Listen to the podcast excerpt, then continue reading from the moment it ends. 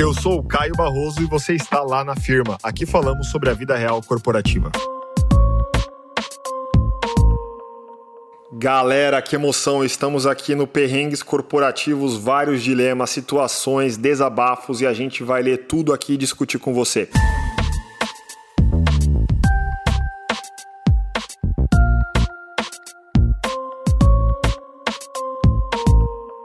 Perrengue 1. Tem muito RH que é feijão em pote de sorvete. É o RH surpresa, é quase o RH Kinder Ovo, né? Mas você abre aí o pote de sorvete e no final das contas é, é feijão, ah, são os legumes congelados e tal. Bom, galera, vamos lá. Tem mesmo, tá? Mas eu queria também dizer aqui que não é fácil ser RH e digo isso como um profissional de recursos humanos. É uma área que demanda muita estratégia, influência, capacidade de conciliação, muito jogo de cintura. Então, assim, não é tarefa simples, beleza? De qualquer forma, tem muito RH que precisa parar de ser bundão, precisa parar de ficar bajulando a diretoria. Papel de recursos humanos ou dos famosos business partners não é atender os desejos muitas vezes dos diretores. Ah, eu quero isso, eu prefiro isso. Não, eu quero contratar essa pessoa, tenho essa indicação.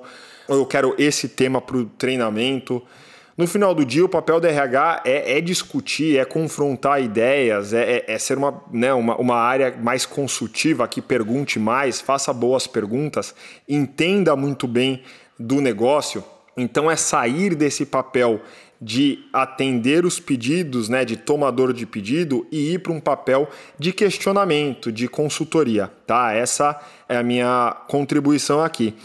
Uh, o que, que a diretoria quer, galera? A diretoria não quer puxação de saco, a diretoria quer resultado, quer inovação, quer um pouco de uma visão muito mais nova, diferente. A diretoria não contrata um RH para fazer suas vontades. Não deveria ser isso. Eu não acredito que seja esse o objetivo. Então, se a gente der aqui alguns passos para trás e pensar na essência do porquê o RH existe, a gente vai lembrar que o RH sim é uma área estratégica que precisa influenciar decisões e ter as pessoas no centro. Beleza? Então a gente sai desse universo de feijão em pote de sorvete e caminha para, sei lá, uma lasanha, uma parmegiana, algo que a galera goste mais.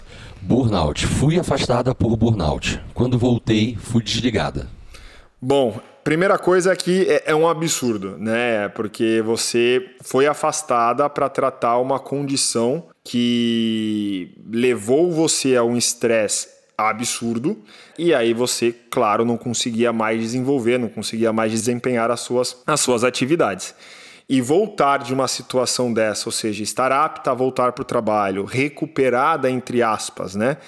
E ser desligada é, é um baque muito grande, tem um impacto absurdo no psicológico de um ser humano. Então, assim, primeiro ponto é que isso é um absurdo. Mas que bom que você saiu dessa empresa. Eu tento sempre ter uma visão aqui bastante positiva sobre algumas situações. Imagina que você voltasse e a empresa demonstrasse várias vezes que ali não era o lugar certo para você. Você poderia ter outras situações desagradáveis. Então, que bom que aconteceu, talvez aí de uma maneira é, rápida. Pensando pelo lado positivo, claro, porque a gente sabe que não foi a melhor, uh, a melhor decisão da organização. Isso não se faz com o ser humano. O burnout está totalmente, como a gente falou aqui, associado com o trabalho. Então, um novo recomeço, uma nova empresa, um tempo para você pensar também sobre a sua carreira vai te dar um gás totalmente diferente e eu tô aqui torcendo por você. Depois me conta como você tem caminhado, tá joia? A minha empresa faz muita espuma nas redes sociais, mas é um inferno trabalhar lá. E todos comentam sobre essa incoerência entre as redes sociais e realidade. Pois é, essa questão da, da incoerência entre redes sociais e realidade é um tema que impacta empresas, pessoas, a sociedade como um todo, porque nas redes sociais nós criamos a, as nossas personas.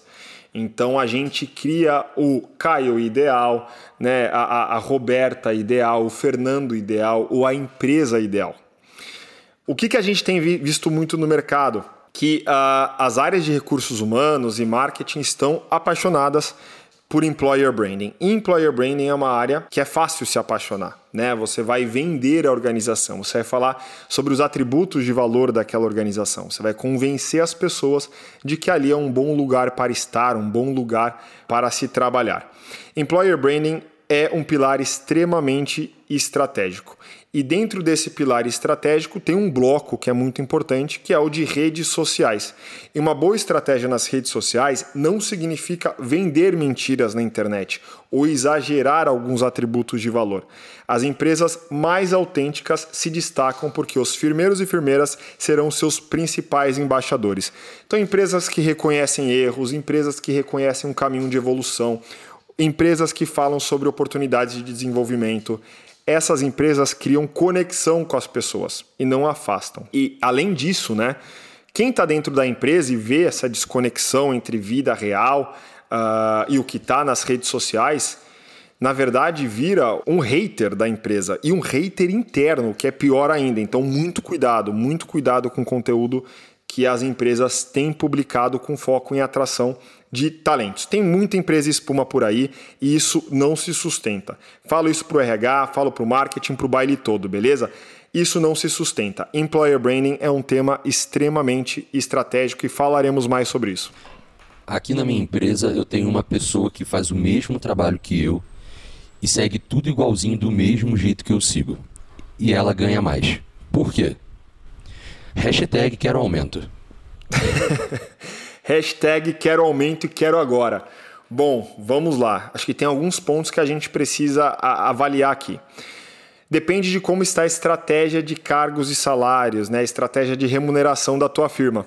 Pode ser que essa pessoa tenha as mesmas atividades que você, mas essa pessoa está mais tempo na empresa. Será que tempo na empresa é um dos critérios para remuneração nessa empresa que você está? Pode ser que sim. Né? Será que essa sua empresa também tem outros critérios como competências? Ou seja, bom, eu tenho o funcionário Caio e eu tenho a funcionária Ana. Eles têm a mesma função, mas o Caio fala quatro idiomas. Nesse sentido, o Caio deveria ganhar mais. Então, por competências também, muitas vezes há diferenças de salários. Outro ponto que justifica algumas diferenças salariais ciclos de desempenho, ciclos de performance. Então, tem colaboradores que muitas vezes recebem méritos. Né? O que, que é o mérito? Você manda muito bem na, na sua atividade, na sua função e naquele período, naquele ano, você ganha às vezes 5%, 10% a mais. E claro, dentro daquela faixa, né, dentro daquele cargo, algumas pessoas podem ter ali algumas diferenças. Então, pessoal, é uma leitura muito simples olhar para o cargo né, e para as atividades e falar, bom, deveria ser o mesmo salário. Não é bem assim. Tem toda uma lógica, uma inteligência, critérios para determinar a remuneração dos colaboradores. Vale ficar ligado aí nisso também.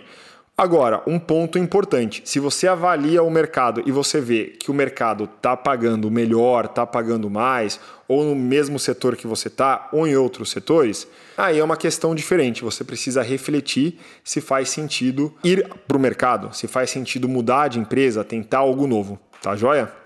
Galera, brigadão por acompanhar os perrengues corporativos aqui comigo, no Lá na Firma. Fiquei muito contente com todas as mensagens que a gente tem recebido. Continuamos sempre essa conversa nas redes sociais, no Instagram, no LinkedIn. Qualquer desabafo, perrengue, dilema, manda pra gente. Quem sabe não aparece por aqui. Se você ouviu até aqui, tira um print, marca a gente, apareça nas nossas redes sociais. Estamos no Instagram com arroba lá underline na firma e no LinkedIn com um lá na firma. Além disso, siga o nosso podcast, avalie na plataforma de preferência, beleza? Na certeza da vossa compreensão, best regards. Uma produção, voz e conteúdo.